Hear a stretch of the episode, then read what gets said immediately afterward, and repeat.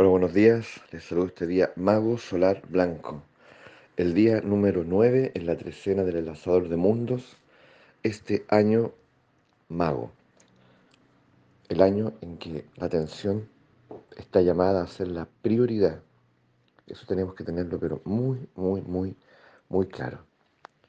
El día de hoy, el mago solar, iniciando este nuevo año, eh, es bien significativo porque ayer decíamos que a la luz del caminante del cielo, que estamos llamados a dar un primer paso hacia nuestros sueños, hacia el mundo anhelado. Tal vez nunca hemos hecho ese ejercicio, deliberado, consciente, de dar el paso hacia el mundo que anhelamos. Tal vez siempre ha sido dentro del automatismo y pensamos que siempre el mismo mundo o más de lo mismo es lo conocido. ¿Mm? No. Nosotros en algún momento ya lo dijimos. El mago nos muestra que nosotros flotamos en el misterio. ¿Mm? Flotamos en lo desconocido. Por lo tanto, nuestra única manera de navegar el misterio es a través de la atención. Ese es el gran regalo que el infinito nos ha, nos ha dado. Por lo tanto, imagina que nosotros no prestamos ninguna importancia a la atención, como al parecer es, porque yo no sé si ustedes han sido educados en la atención, en esclarecer su naturaleza, en disciplinarla, en enfocarla, en saber por qué es importante hacerlo, por qué no cuál es el costo de no hacerlo, cuáles son los beneficios de hacerlo. ¿Por qué vale la pena vivir, como dice el nahualismo, como un, un hombre o mujer esclarecido? Entonces, sin atención, entregados a la distracción, a la dispersión, nosotros, ¿no es cierto?, es que carecemos absolutamente de una hoja de ruta, absolutamente de una cartografía que nos permita de alguna manera navegar en misterio. No sabemos a dónde estamos, no sabemos a dónde vamos. Nadie nos enseñó a leer las estrellas. Por lo tanto, no solo vamos así como individuos por el infinito, sino que como, como humanidad. Y ese, finalmente, tal vez, es el propósito de que hayan existido tantos eh, sabios o eh, inspirados a lo largo de la historia de la humanidad. Cristo, Buda, Mahoma, en fin, ya. Krishna, que probablemente si uno los, tiene la posibilidad de leerlos, ya, eh, relativamente se refieren a lo mismo, mostrándonos justamente, ofreciéndonos justamente esa cartografía fundamental para navegar el infinito, para entender también cuál es nuestro propósito. La atención, por lo tanto, es esa esa materia prima, la atención, es finalmente la que nos permite a nosotros sostenernos en el misterio. Sin ella estamos completamente a la deriva. Es decir, si vamos a dar un paso, tenemos la voluntad, tenemos la osadía de hacerlo, bueno, eso ya es un punto a favor, pero ojalá tuviésemos también esa disposición o a nuestro favor la atención. Es decir, yo me abro de corazón a convertirme en ese hombre o mujer esclarecido durante este año, a lo menos durante este año, como un ejercicio, como una disciplina, porque comienzo a entender lo profundo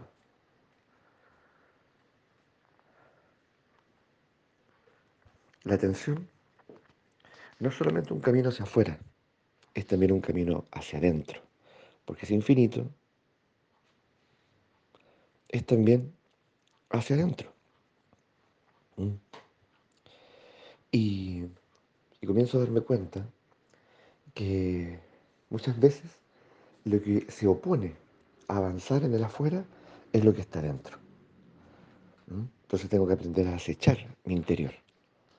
Y ahí lo importante que es que nuestra escolaridad, nuestros hijos e hijas y nosotros mismos en su momento eh, pudiésemos recibir una educación en el arte de la introspección, en el arte del autoconocimiento, como parte fundamental del desarrollo personal. ¿Eso está en nuestra escolaridad o no? ¿Aparece en el currículum? ¿Aparece eso en las universidades? ¿Como algo sistemático durante todos los años? ¿Mm? Entonces, ¿qué ocurre? ¿Qué ocurre? Sin esa maestría, sin ese arte que podemos ir desarrollando, nos volvemos seres que sabemos muy poco acerca de nosotros. Somos nuestros grandes desconocidos.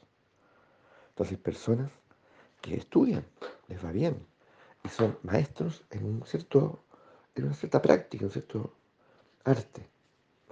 Excelentes ingenieros, excelentes tal vez profesores de una disciplina en particular, excelentes cirujanos, excelentes, no sé, albañiles, de verdad excelentes.